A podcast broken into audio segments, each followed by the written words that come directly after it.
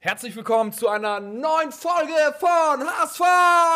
Meine Frau! Beste Laune hier heute am Montag haben wir heute, ne? Ja. Schon wieder alles vergessen, welchen Tag wir haben. Montag mit dabei ist Bones. Moin. Kai. Moin Moin. Und natürlich auch wieder Muchel. Moin.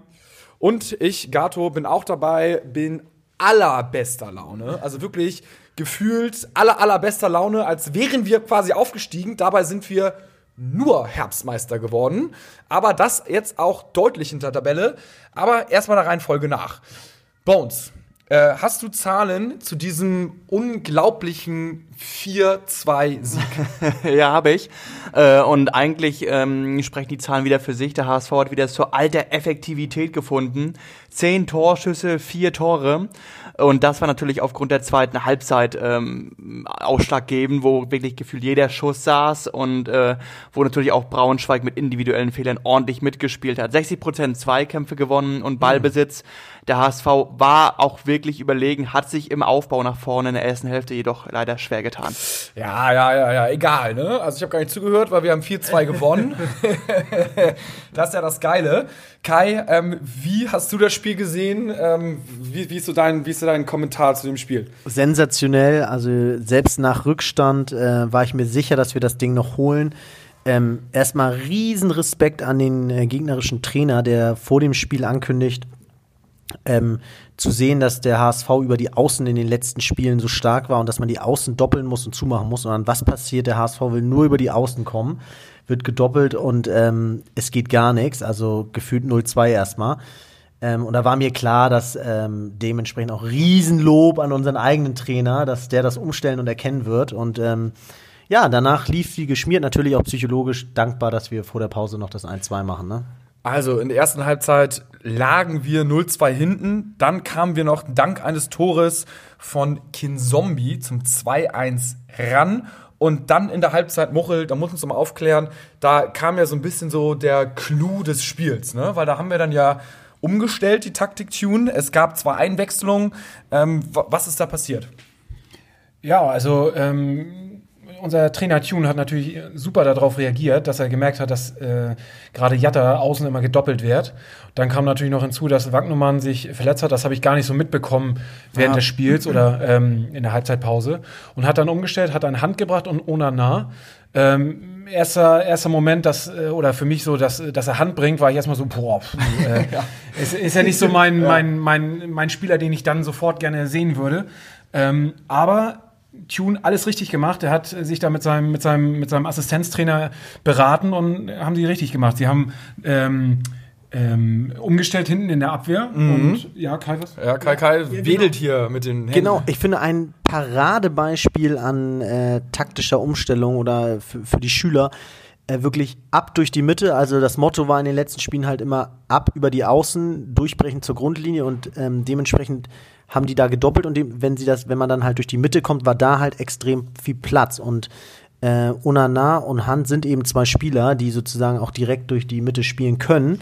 Und da muss ich aber echt erwähnen, dass ähm, ich schon irgendwie erstaunlich finde, dass die Reaktionszeit so lang war, weil ich finde, man hat das so ab der Was für, eine, 15. was, was für eine Reaktionszeit? die Reaktionszeit der Mannschaft und auch von Tune für diese Umstellung. Manche würden sagen, genial. Ich sag ja auch, ist ja gut gegangen, reicht ja für die zweite Liga. Aber ich finde, dass man schon nach 15, 20 Minuten das äh, total gesehen hat. Und ich, mich, ich frage mich dann auch so, sind dann Säulen in der Mannschaft Säule bedeutet auch im Kopf eine Säule zu sein und das zu erkennen und frühzeitig vielleicht zu sagen, ey Jungs, lass mal mehr über die Mitte spielen und lass es mal über die Mitte zu probieren. Dann gab es ja trotzdem Spieler, die da in der Mitte gespielt haben. Ne? Und ähm, ich wollte nur mal sagen, in der ersten Liga, und so langsam kann man davon sprechen, wäre es halt zu spät gewesen. Ne? Und in der ersten Liga ist das Spiel vorbei nach der Halbzeit. Und ähm, da, da, da haben wir nicht eine Halbzeitpause, wo wir sagen können, ja, wenn wir in der ersten Liga einmal 0-2 hinten liegen, ist das Spiel gelaufen. In 99,999.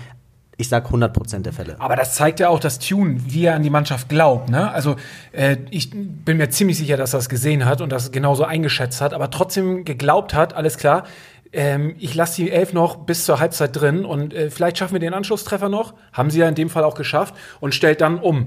Also äh, total unaufgeregt und total an seine Mannschaft geglaubt. Und also das rechne ich ihm echt hoch an und ähm, stark. Ich glaube aber auch, dass dieses 2-1 vor der Pause ähm, erheblich äh, gut war für den Kopf des HSV und schlecht auch für den Kopf des Gegners, weil Braunschweig ist im Abstiegskampf, erzielt vor der Pause ein 2-0 und kriegst jetzt noch ein 2-1 und überlegst du, okay, wie gehe ich die zweite Halbzeit an? Mache ich weiter so offensiv? Mauere ich mich jetzt hinten zum 2-1 und hoffe, ich krieg's über die Zeit? Und das spielt natürlich den Gegner des HSV in die Karten mit einer verunsicherten Abstiegsmannschaft ähm, entgegen. Und äh, das hat der HSV dann auch die Erfahrung in der zweiten Hälfte entsprechend ausgespielt. Ja gut, das ist ja klar. Man sagt ja immer, also einen besseren Zeitpunkt für einen Anschlusstreffer als kurz vor der Pause kannst du ja nicht haben. Genau. Das ist ja, das ist ja quasi auch nichts Neues. Ich finde bei dem Sieg, was da so wichtig ist, ist, dass es auch ein Signal an die Gegner ist, dass wir erst besiegt sind, wenn die 90 Minuten um sind. Ne? Also ähm, ich hatte das bei, bei so einem Clubhouse-Talk mal gesagt. Äh, am Samstag war das.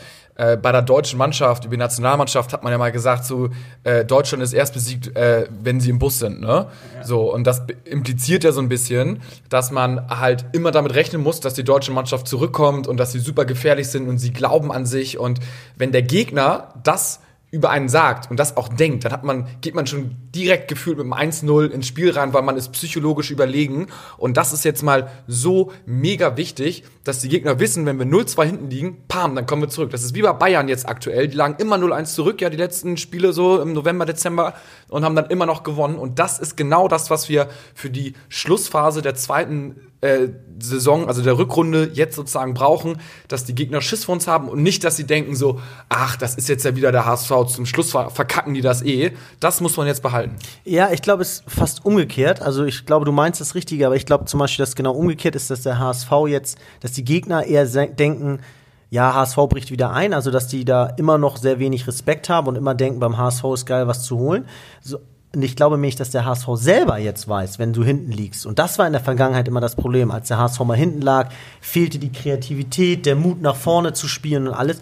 Und das hast du jetzt gerade auf so einem Hoch und das wäre auch verrückt, wenn du es nicht hättest. Das musst du auch schon im letzten Spiel haben, weil die haben ja jetzt nicht erst ein Spiel gewonnen, sondern die haben absoluten Run und es kann ja nicht sein, dass alle Mannschaften, die wenn sie einen Run haben, voller Selbstvertrauen strotzen und der HSV nicht. Und deswegen glaube ich, ähm, tut das uns selber fast noch besser, diese Siegesserie und dieser, dieses einen Rückstand gedreht zu haben, als den Gegnern. Und ich glaube, das liegt auch zum größten Teil daran, dass es echt ein Team ist. Ne? Also ich habe das Gefühl, echt, man sieht gerade, dass, dass, das, dass da wächst gerade was zusammen. Die, da ist einer springt für den anderen ein. Siehst du auch mit, dem- mit, dem, äh, mit dem Leistner, der danach äh, seinen Fehler zugibt öffentlich und sagt, ja, äh, scheiße, ist mir passiert, aber die Mannschaft hat es irgendwie äh, rausgerissen und hat sich äh, hingestellt und hat ähm, das, das Spiel gedreht. So. Und das äh, finde ich halt mega geil. Ja, ich bin ja, ich bin ja auch absolut kein äh, Leistner-Fan und muss immer sagen, was ich ihm immer ankreide, ist, dass er. Ich finde, er ist ein Spieler, der verliert die Spiele alleine durch individuelle Fehler. Ne?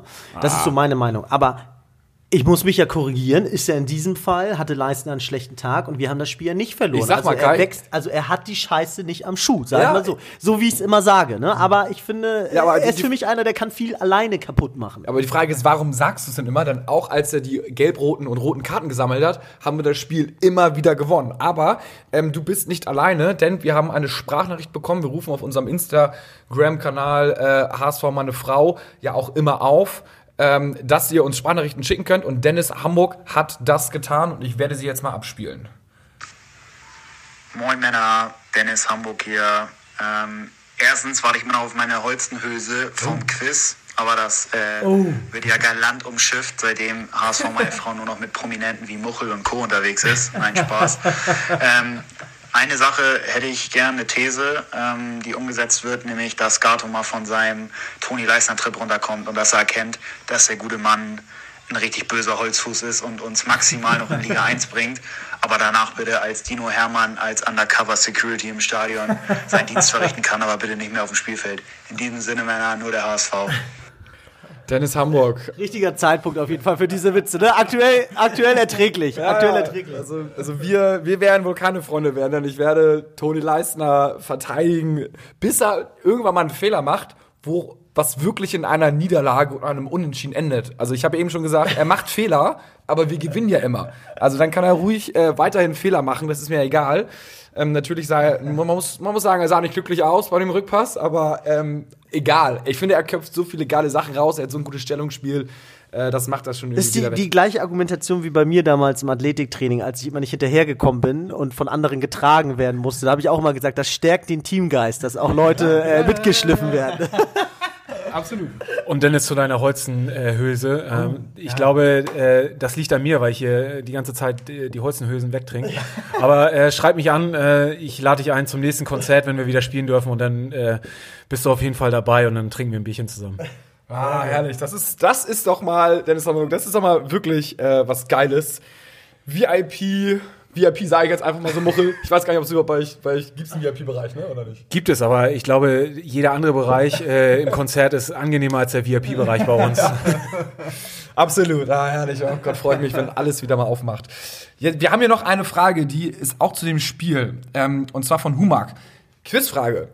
Ähm, wann hat der HSV zuletzt einen 0-2 Rückstand Oh, Muchel schnappt sich hier das ich Mikro. weiß es, äh, Bones möchte auch, ne? Nee, nee. Hast du schon gegoogelt wieder? ich weiß es so. Gegen Leverkusen.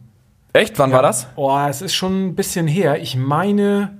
Oh, scheiße, das kriege ich jetzt nicht mehr zusammen. Ich habe es irgendwo gelesen. Äh, und zwar haben wir 3-2 noch gewonnen. Korrekt, das stimmt alles. Gegen Leverkusen stimmt auch. Ach, du hast das da stehen? Ja, ich hab's da stehen. Ah, jetzt ah, ich hätte vorher gucken sollen. Luscha mal nicht rauf. Was sagst was tippst du? Was für ein Jahr?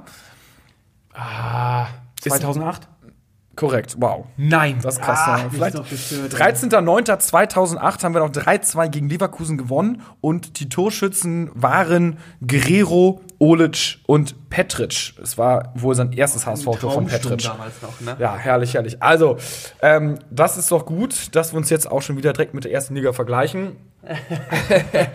ähm, ja, also rundum zufrieden. Ähm, jetzt bleibt noch, wir, haben, wir arbeiten mal so ein paar Instagram-Fragen von euch ab.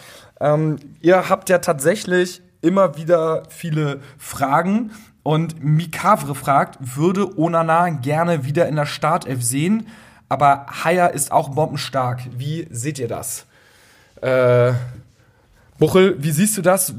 Onana rein. Also wir haben jetzt ja schon die Thematik, zum vierten Mal in Folge haben wir die gleiche Startaufstellung. Ne? Du bist irgendwie ein bisschen berechenbar, auf der anderen Seite bist du auch eingespielt. Würdest du jetzt Onana einwechseln?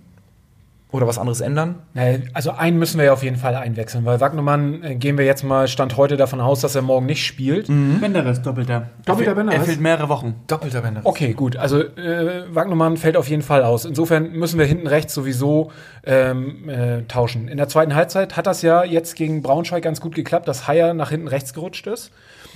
Und äh, dementsprechend würde ähm, ein Platz für Onana frei werden. Ja. Und ich sehe Onana definitiv eher in der Startaufstellung als ein Aaron Hunt.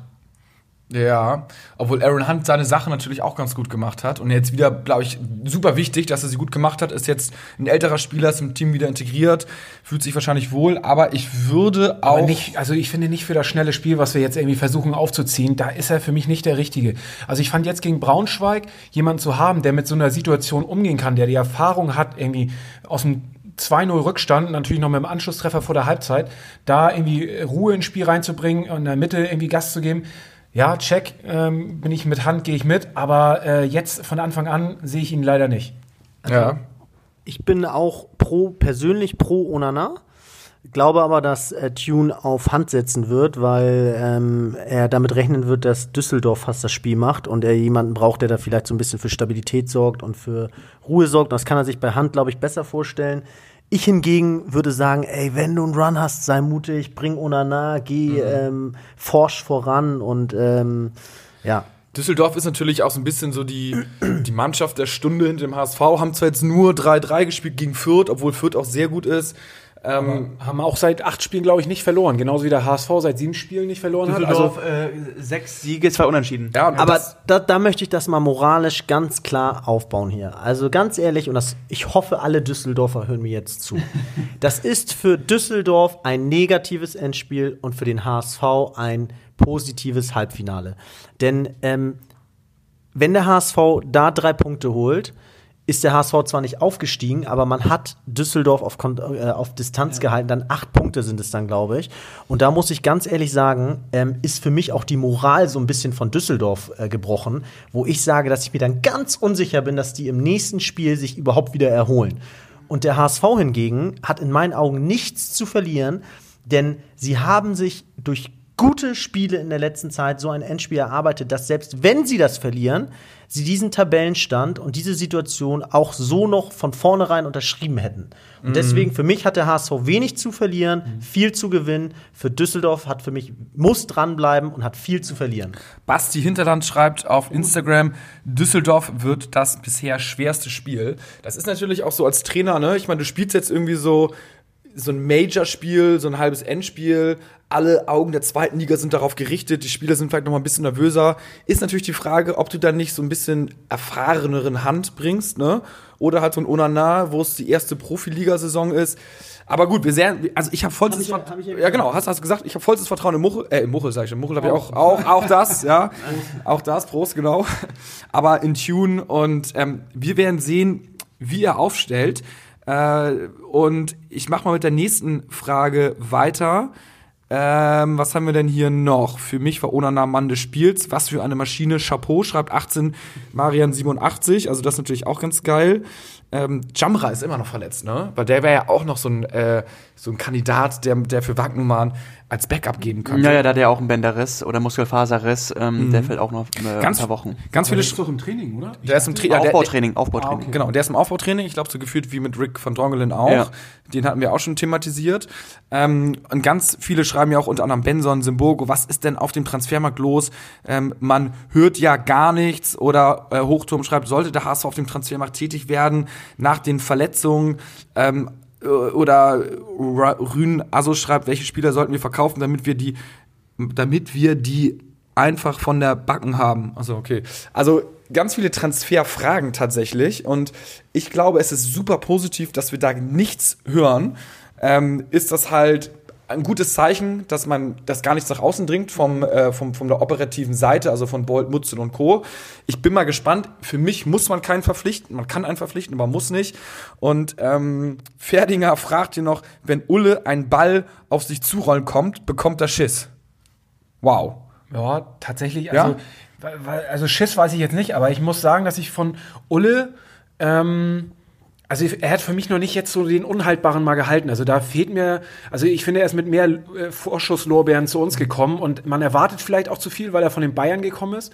Aber jetzt so, also beim, beim, bei dem zweiten Treffer von Braunschweig, also da, da warte ich von irgendwie so einem Torhüter, der irgendwie von den Bayern kommt, erwarte ich schon, dass er so einen auch mal hält oder zumindest irgendwie mal, ja. Ich finde auch, ich glaube, das, was du aussprichst, weiß er eben auch und genau das spürt er eben auch und sagt sich so, Hauptsache erstmal keinen Fehler machen aktuell, weil ich habe bisher hier nicht überragend geglänzt. Aber was ja gut wir haben ja immer gefordert, ähm, zockt nicht so viel hinten rum und dadurch, dass er jetzt ein bisschen weniger Selbstvertrauen hat, eben weil seine Leistungen noch nicht so überzeugend sind, wird er jetzt natürlich die Pocke eher mal rausknallen, als äh, wenn er vor Selbstvertrauen strotzt. Aber ähm, auch nochmal zum Düsseldorf-Spiel. Ähm, ich will jetzt nicht vorgreifen, aber ähm, das ist ja auch das erste Spiel, in dem der HSV irgendwie, ich habe noch nie so eine hohe Quote gesehen, 2,35 äh, Sieg HSV. Also ähm, die Leute sind sich da einig, dass das überhaupt nicht eine klare Sache ist. Und ich muss auch sagen, ich finde, achtet mal drauf, man erkennt in den ersten fünf bis zehn Minuten immer sofort, tasten die sich ab, spielen die lieber eher quer und hinten rum? Oder ist eine Mannschaft, strotzt die so, und das kann ja in dem Moment eigentlich nur der HSV sein, so vor Selbstbewusstsein, dass die anrennen und versuchen, über die Außen oder die Mitte durchzubrechen? Oder sind sie eher vorsichtig? Das erkennst du sofort. Und ähm, ich hoffe einfach, ich, ich, ich bitte einfach darum, dass der HSV bitte, bitte auch da wieder mutig ist und ähm, das Glück in der Offensive sucht. Also ähm, auch zwei Themen. Düsseldorf, ich glaube, der HSV kann dann wieder mit der gleichen Startelf außer Wagnermann auftreten, denn Düsseldorf ist äh, im Run, will mitspielen und dann hast du auch die Außen wieder frei, im Gegensatz zu einer mauernden Mannschaft, die gegen den Abstieg kämpft. Deswegen glaube ich, kannst du hier wieder mehr über die Außen spielen. Und zum Thema Ulreich, ähm, ja, der vereinsame Bayern äh, sagt viel, aber er hat ja auch kaum gespielt in diesen drei Jahren. Davor war er ja bei Stuttgart und da kenne ich ihn auch noch, wo er halt immer derbe die Böcke gerissen hat, alle paar Spiele. Und genau wie Tom Starke auch vor Bayern auch eine Vollflöte war. Die sind auch nur Ersatzkeeper bei Bayern gewesen, wenn Neuer wirklich mit drei Krücken am Körper irgendwo hingelaufen ist und gar nicht mehr spielen konnte. Sonst haben die einfach nur die Bank warm gehalten. Ja, das ich spricht nicht von. muss ich ganz kurz intervenieren. Also ich bin kein Fan von Ulreich, das auch Ja, äh, ja. dazu. 40 Spiele gemacht, ne? Genau. Das als, Er- als, er- als, genau. als, als Torwart hinter, hinter Neuer. Ich habe gerade nachgeschaut. aber das war, 45 Spiele. das war aber auch nur, weil Neuer dieses, halb- diesen halbjährlichen Mittelfußbruch ja, einmal gut, hatte dort. Bones, aber, aber ähm, er, hat, er hat 45 Spiele gemacht. So. Du kannst jetzt nicht sagen, er war nur auf der Bank, der hat ja auch Ja, Champions League ja, aber- auf höchstem Niveau. Also Aber ähm, die Champions League hat er ja verloren in Madrid, wo er diesen Bock gegen Benzema gerissen hat. Und dann hast du ja auch eine, eine Saison gehabt, wo du eigentlich keinen Schuss aufs Tor gekriegt hast bei Bayern. Also Aber der, mit- ey, mit diesen- Bones, äh, klares Nein. Der hat ja auch so gut gespielt, dass er in der Nationalmannschaft auf einmal Thema war, Torwart Nummer 3 und sowas. Also der hat richtig. Also wenn, nur weil die Presse jetzt ihm äh, die Nazio irgendwie schreibt, würde ich jetzt nicht sagen, ob bei Löw oder Flick damals vielleicht, ob er da Thema war, ich weiß jetzt nicht. Aber der hat schon, also der hatte definitiv äh, gutes, mindestens durchschnittliches Erstliganiveau. Also ja, darauf kann ich mich einigen, durchschnittliches Erstliganiveau, aber definitiv. Ähm, Also was man sagen muss, ist, dass ähm, bei aller Kritik an Ulreich, ähm, ich kann Bones oder wir haben ja auch Muchel, wir beide haben auch so ein bisschen gesagt, dass da zu wenig kam bisher von Ulreich. Das ist aber am Ende des Tages nicht unser größtes Problem. Ich muss ganz ehrlich nochmal sagen, wenn es was zu kritisieren gibt heute, dann ist es wirklich zum Teil noch das Abwehrverhalten. Denn es waren wieder keine Gegentore, wo der Gegner uns irgendwie dazu zwingt oder das schön herausspielt. Es fallen Tore, weil wir den Gegner einladen. Das kann auch Tune nicht gefallen. Ich meine, es ist ja geil, dass er in der, in der Videobesprechung heute, morgen oder sonst wann Weltklasse Material hat, wo jeder Spieler sagen kann, okay, ich bin noch nicht in Form, ich muss noch mal wach bleiben. Ähm, weil das waren wieder Gegentore, wo ich sage, ähm, ja, natürlich war Leistner hauptbeteiligt an den individuellen Fehlern, aber das muss trotzdem nicht fallen, das Gegentor. Also da machen auch andere noch Mist. Und das zeigt mir, dass die Abwehr wirklich äh, schon noch Luft nach oben hat. Im Gegensatz zur Offensive, die spielt gerade am Maximum, muss man ganz ehrlich sagen. Ja, es ist aber so ein bisschen wie bei Bayern. Ich meine, weißt du, die, die kriegen auch hinten die Buden voll und treffen halt einfach. Also um mal wieder jetzt den Vergleich zu ziehen, wo wir hingehören. war ja nicht weit. Ne? richtig, richtig, richtig, richtig. ähm, das ist, ich finde, solange wir da vorne die Nüsse machen, ist es okay, wenn wir sie fangen hinten. Also wir müssen halt unterm Strich einfach nur gut spielen und gewinnen. Und man kann ja eventuell was umstellen, wenn Rick noch kommt.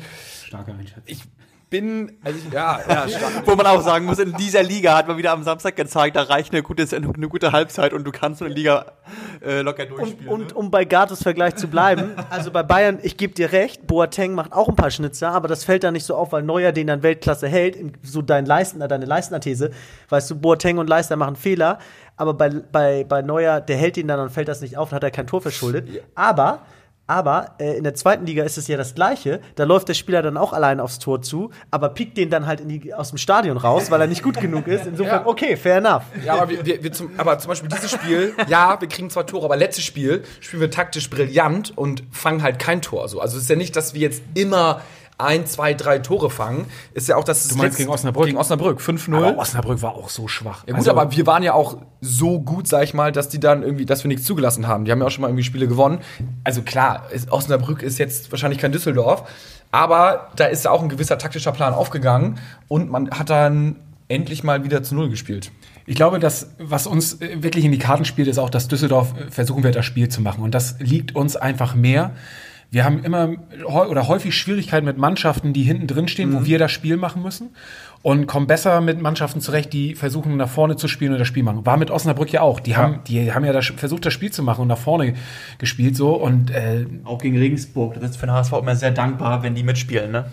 Ja, und ey, man kann es ja auch ins Positive wenden. Also ich finde es doch derbe cool, wenn wir in der Offensive am Maximum sind und in der Defensive noch Luft haben, dann gibt es eine klare ähm, Ansage in der Mannschaft, die jeder nachvollziehen kann. Und ähm, heißt ja auch nicht, wenn wir in der Defensive irgendwie schlecht sind, dass immer nur die Verteidiger die dummen Idioten sind, sondern das kannst ja. auch da Stürmer und Mittelfeld mit einbeziehen, dass die in der Defensivarbeit bessere Vorarbeit leisten müssen. Vor- Vorne haben wir ja äh, unser Man T-Rod Terodde, der natürlich auch wieder getroffen hat, aber wir haben gefühlt einen anderen Stürmer in den Reihen und ganz passend fragt da äh, auf Instagram Dan Snackroyd Kinso als Backup-Stürmer. Das ist natürlich mal ein Gedanke out of the box.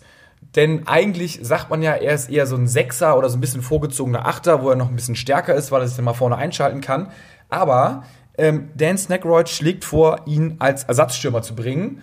Ist natürlich, finde ich, mal eine Theorie wert, auch wenn er da sich nicht zu Hause fühlt. Aber er ist ja körperlich sehr präsent, sehr wuchtig. Was brauchst du in der zweiten Liga? Du brauchst eigentlich nur einen starken, also einen kräftigen, großen, kopfballstarken Stürmer, der dann irgendwie sich davor pirscht. Muchel, was sagst du zu dieser dann vielleicht doch sehr gewagten Theorie? Muchel kann sie nicht greifen. Äh, ich versuche gerade Worte dafür zu finden. Ja, ja, nette Idee, aber das war's dann auch. Also ich finde, äh, also Kopfballstark sehe ich jetzt Kin Zombie nicht und äh, also ja, bulliger Typ, aber das ist ein, äh, nicht enough. Also das, rei selbst reicht selbst für die zweite Liga nicht, sagst du. Obwohl wir haben ja, als wir das hier ähm, geschaut haben, äh, Fußball, in unserer WhatsApp-Gruppe ähm, Tipps abgegeben. Und da kam der Tipp tatsächlich, wir haben so eine kleine Tipprunde zu, mit, mit vier Leuten. Und da meinte einer so, mein Bruder meinte so, er lass doch jetzt mal äh, auf Doppeltorschützen setzen, weil alles andere hat ja irgendwie kein Geld gebracht. Ne? Wenn du auf Sieg war die Quote irgendwie 1,55 oder so. Und er meinte so, ey, ich habe irgendwie ein Gefühl, Kin Zombie trifft heute doppelt. Ne? wie war da die Quote? 40er Quote. Habt ihr gemacht? Ja, ja, pass auf. Äh, Anpfiff und alle so, ja, yeah, geil, okay, wir haben die und die Wetten und dann irgendwie, okay, hat jemand auch gesetzt und dann hatte keiner gesetzt, weil bei Tipico Ah. ist ja diese verkackte Verifizierung und keiner hatte Bock drauf und jeder dachte, der andere setzt und äh, dann dachten wir so, naja gut, nicht so schlimm, ne, wir, diese willenlose Wette geht eh nicht auf. Zack, 1-0, wir uns schon alle angeguckt, so scheiße in der Halbzeit, wenn er jetzt nochmal trifft und dann hat er das zweite Tor auch noch gemacht. Also da haben wir 850 Euro verschenkt, wir hätten da irgendwie 20 Euro drauf gesetzt. Super bitter. Aber ähm, ich sag euch, die neuen Doppel-Torschützen-Wetten ist das neue Eckenbusiness, weil das Eckenbusiness, man kann jetzt ja gar nicht mehr wetten auf eine Ecke zwischen 0. und 7. Minute, was wir immer vorher gemacht haben, was todsicher war, als Jatta immer gespielt hat, denn der hat immer eine Ecke geholt. Spätestens irgendwie in der sechsten Minute hat er eine Ecke geholt, weil er gerade ausgeschickt worden ist. Flankenversuch, Ecke, danke, Geld abgeholt. Die lernen auch dazu bei Tipico. Ja, ich weiß, sie haben wahrscheinlich nur Minus gemacht. Und ähm, jetzt die Kin-Zombie-Wette ist natürlich jetzt auch dann die Quote beim nächsten Mal im Keller. Also, wenn ihr Ideen habt für irgendwie eine Wette, dann schickt uns die gerne. Wir können auch mal irgendwie so ein gemeinsames Wettkonto machen oder so. Ne? Irgendwie so ein HS, entweder HSV mal eine Frau-Wettkonto oder auch so mit, mit euch Fans sozusagen zusammen, wo wir dann einfach. Oder wir sagen. 100 Euro und irgendwie die lassen zwischen Wetten abstimmen und dann äh, wetten wir das, wofür die meisten sind. Das ist auch ganz witzig. Wir müssen hier keine Riesenbeträge machen. Oder die schicken uns per PayPal Geld und wir verwetten das für die. Ja, treuhänderisch verwalten. Treuhänderisch. Minus Bearbeitungsgebühr. Ganz gut, das sind die, die Ideen gefallen mir. Kai hat ja schon gesagt, ähm, Quote auf HSV-Sieg gegen Düsseldorf auswärts morgen Abend um 20.30 Uhr ist eine 2,35. Also da kann man mal drauf wetten. Handicap, für alle, die es ein bisschen spekulativer haben wollen, ist eine 4,30er-Quote. Hast du eine Tier-Rod Doppeltorschütze? Ähm, Torschützen sind noch nicht. Ah, doch, hier. Torschütze, ich scroll mal ganz kurz runter. Sonny Kittel trifft und HSV gewinnt, ist eine 5,7er Quote. So, dann haben wir Doppelpark. Sonny Kittel ist im Moment echt gut drauf, ne? Also gefällt mir echt ganz gut. Ja, ist krass, ne? Wie, wie Tune den halt auch hinbekommen hat. Da muss man sagen, Hut ab. Ja, Hut ab. So, also er hat sich selber natürlich rausgeholt aus dem Tief, aber was Tune dann nochmal geleistet hat, so an, ähm, ja, an, an Coaching wahrscheinlich, auch an irgendwie Mentalcoaching. Also, und er hat ihn nicht außen vor gelassen, muss man ihm, glaube ich, auch zu 30 Prozent positiv äh, ankreiden und 70 Prozent hat sich da wahrscheinlich Sonny selber rausgeholt. Ja. Oder wie der Sky-Moderator sagt, in der Form Sunny Kittel. Sunny, dede. ja, Sunny Kittel. Doppelpack Simon Terodde ist eine Quote von 7,0, aber nur Doppelpack, also nicht das HSV gewinnt. Ähm, ja, Rufen Hennings, der ehemalige HSV, spielt ja auch da im Sturm, ne? Ja. Doppelpack Rufen Hennings, 13er Quote. Ja, da Kin Zombie trifft, HSV gewinnt, 10er Quote. Da kannst du immer noch. Eigentlich, ich glaube, ich bin für Jatta, obwohl Jatta, Jatta doppeln sie. Naja, wir werden sehen. Schickt uns, äh, ich will jetzt hier nicht zu viel rumschwafeln, schickt uns gerne ähm, eure Wetten, dann werden wir sie vielleicht setzen und ja, dann würde ich sagen, das war doch wieder eine muntere Folge. Wir sind ähm, diese Woche auch noch mal auf Clubhouse wahrscheinlich live. Folgt uns da einfach. Folgt entweder Muchel, Carsten Bonsack, äh, Mr. Bean oder mir, Jonas Köln. Dann werdet ihr automatisch eine Nachricht bekommen, wann wir denn live gehen. Ansonsten folgt uns einfach auf Instagram, HSV, meine Frau. Da ähm, posten wir dann auch irgendwie wahrscheinlich kurz bevor wir online gehen, dass wir dann online sind. Und dann können wir miteinander uns unterhalten. Letztes Mal war es wieder erfolgreich. Da waren irgendwie 50 Leute dabei. einige HSV-Experten, also einige wirkliche Experten. Natürlich waren auch einige Experten-Experten dabei, so wie wir halt 81 Bundestrainer haben, aber so soll es ja sein. Jeder kommt zu Wort und dann ähm, schauen wir, dass wir morgen die drei Punkte holen, ne? Ja. In dem Sinne, nur der HSV Nur das Oder HSV. Nur der HSV. und Europa, wir kommen.